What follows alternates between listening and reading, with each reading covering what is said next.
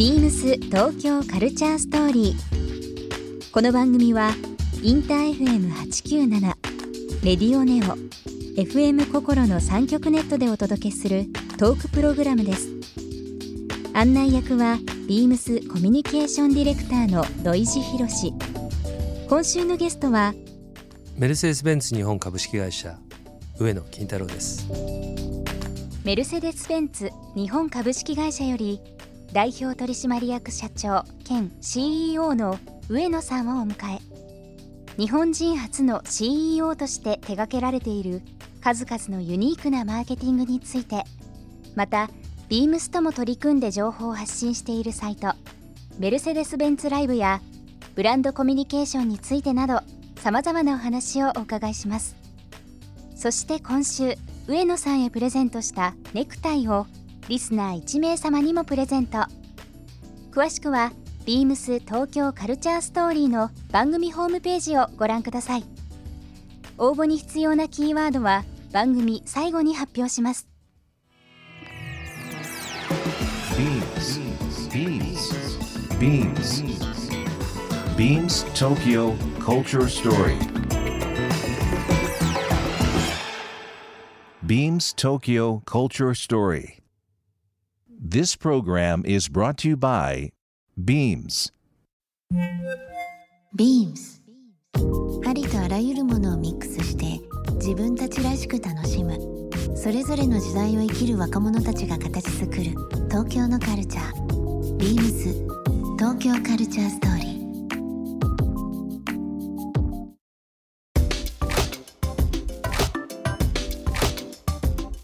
なんかいろんな形でこう、まあ、さっきあのメルセデス・ミーという、えーまあ、今発信拠点が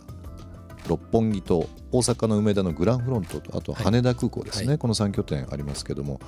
初めて見た時に同じようなあの考えだなと思ったのが物いわゆる車が売られないスペースという認識でいいんですよね。そうです。あのあそこは車は試乗はできますけれども、えー販売はしてないんですね。ですよね。で先ほどおっしゃったようにあのメルセデスのマークのついたグッズなどは実は販売をしていて、あのーまあ冗談っぽく皆さん車は買えないからじゃあこれ買って帰るかなっていうふうにあの言っていただいたりとかしますけれども、え。私どもとしては本当にあのいきなりその車を売りつけるっていうよりもですねどちらかというとやっぱりメルセデスってどんなもんか知っていただきたい、えうん。でまあ歴史を全部っていうことではなくですねまあ要するに言葉悪いですけどかっこいいかかっこ悪いかじゃないですけれども、はいはい。自分に合うか合わないかっていうところも含めてやっぱり吟味していただきたいですし、あのそういう意味もあって売らないショールーム。はい。でこれは僕自分の体験からなんですけどもやはりあの高級店に、えー例えば妻と一緒に行ったらあのドアの前で足がすくむわけですね。うんうんこれまんまと入ったら何か買わされちゃう。という。そういう心配は一切なくですね。入っていただいて車に乗っていただいてであの実際に自分で試していただくともしかしたら欲しいという気持ちが芽芽生えていただければ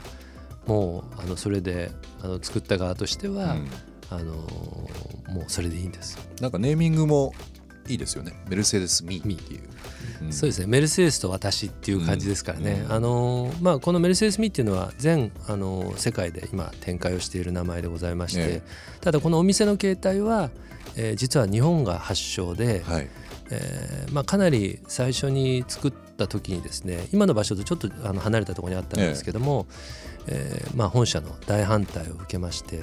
あのやややめろと。最初反対だったんですか？あの要するに車のショールームが車を売って、まあ、ファンディングしていくっていうか、うん。まあう、ん。営業していくんですけども。車売らないでどうやってやっていくんだと。あそう言われてしまえばそうだなと。いやマーケティング費用でやるよっえていう話をしたら、えそんな余分なお金があるんだったらマーケティング費用返せって言われましたし、ね。なるほど。でもまああの、えーいろいろと努力をした結果ですねあのコンセプトを分かっていただく模型を持ってドイツまで日帰り出張したりうん。いろんなことをしたらもう分かったと。じゃあちょっとだけやっていいと。だから18ヶ月の限定という約束で。最初限定だったんですね。そうです。18ヶ月間の限定ということで。そうなったらもうこっちとしては18ヶ月で結果を出さなきゃと。はい。まああの本当に最初やっぱり立ち上げは結構苦労しましたけども、今はあの思いのほかお客様にあのよく来ていただいてて、ね、あの私も打ち合わせとかでよく使わせていただくんですけども、まあ、六本木にあるお店は2階にカフェも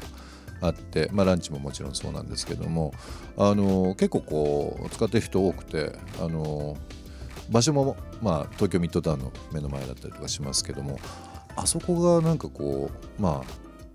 いわゆるその車の発信地だけじゃなくて六本木という街からいろんな部分のカルチャーが出てるなっていうふうに思うのは、まあ、先日ジョジョの大冒険の、まあ、国立新美術館との連動した形でアートイベントされたりですとか、まあ、あの私も、まあ、ファッション系で、まあ、仕事絡みでこう夜イベントとかあるんですけど会場として使われたりだとか本当になんかこう車というよりは本当に文化カルチャーというのが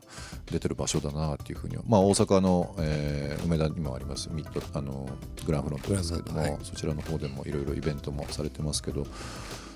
もう早2011年ですがもう7年ですね。そうですね。はい。もう7年間、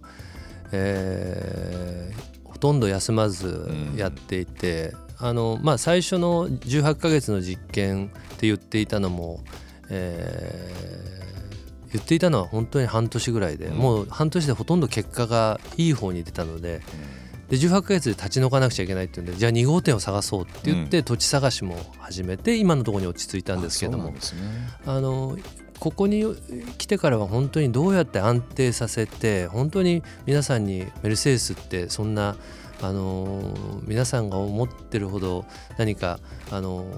と縁遠いものではなくてですね、うん。本当に身近に感じられるものなんですよということでまあそしてやっぱり皆さんにサムシングスペシャルなものをうん。必ず提供し続けようということで、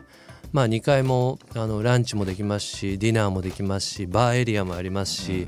で車屋がどこまで行くんだって話だったんですけども、あの今ではもう本当にカフェレストランバー、えーそしてまあ物販をしてさらに車も試乗できるっていうのでまああの先ほどもありましたけどもさらにそのアミューズメントをやっぱり備えてまあいろいろ異文化も入れてということでえジョジョの大冒険なんて本当に皆様あのいろいろな層な方がいらっしゃったしあの美術館との連動っていうのはもう本当にお客様の数が本当に倍に増えたしっていうことで、あのとてもそのメルセデスということだけで済ませることじゃなくてですね本当に周りの人もよく来てくれるっていうことで、まあ、今は本当にこれをあの自分たちでハードル上げちゃってるので、もっとどうするんだっていうので、まあ、日夜悩んでおりますけれども。東京以外のそのいわゆる地方都市という部分での連携地方自治体と組んだりですとか、まあ、イベントをやったり商品企画をやったりとかして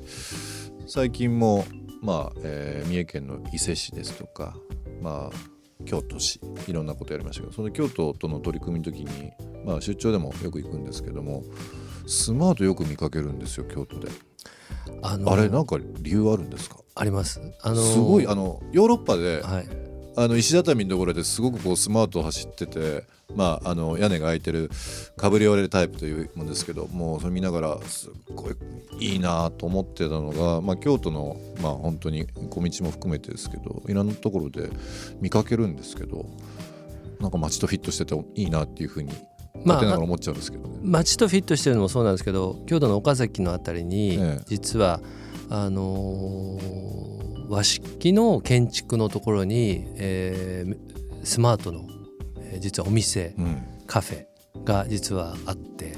岡崎ですか。岡崎ですね、えでそこでからの発信なんですね。もともと私どもその京都府といろいろとコラボしてえあそうなんですか。やらやらせていただいてて、えその中でやっぱり京都に何かしないとっていう中で、まあ、あの地元の販売店の方々とそのスマートの、えー買える乗れ乗れる、うん。楽しめるっていう場所をあえて通常のその洋式じゃない和式のその建築物の中にスマートを入れ込んだと。でそそれがやっぱりあのきっかけになって京都のスマートの台数が増えましたね。すっごい街とフィットしてるんですよね。サイズ感もそうなんですけど。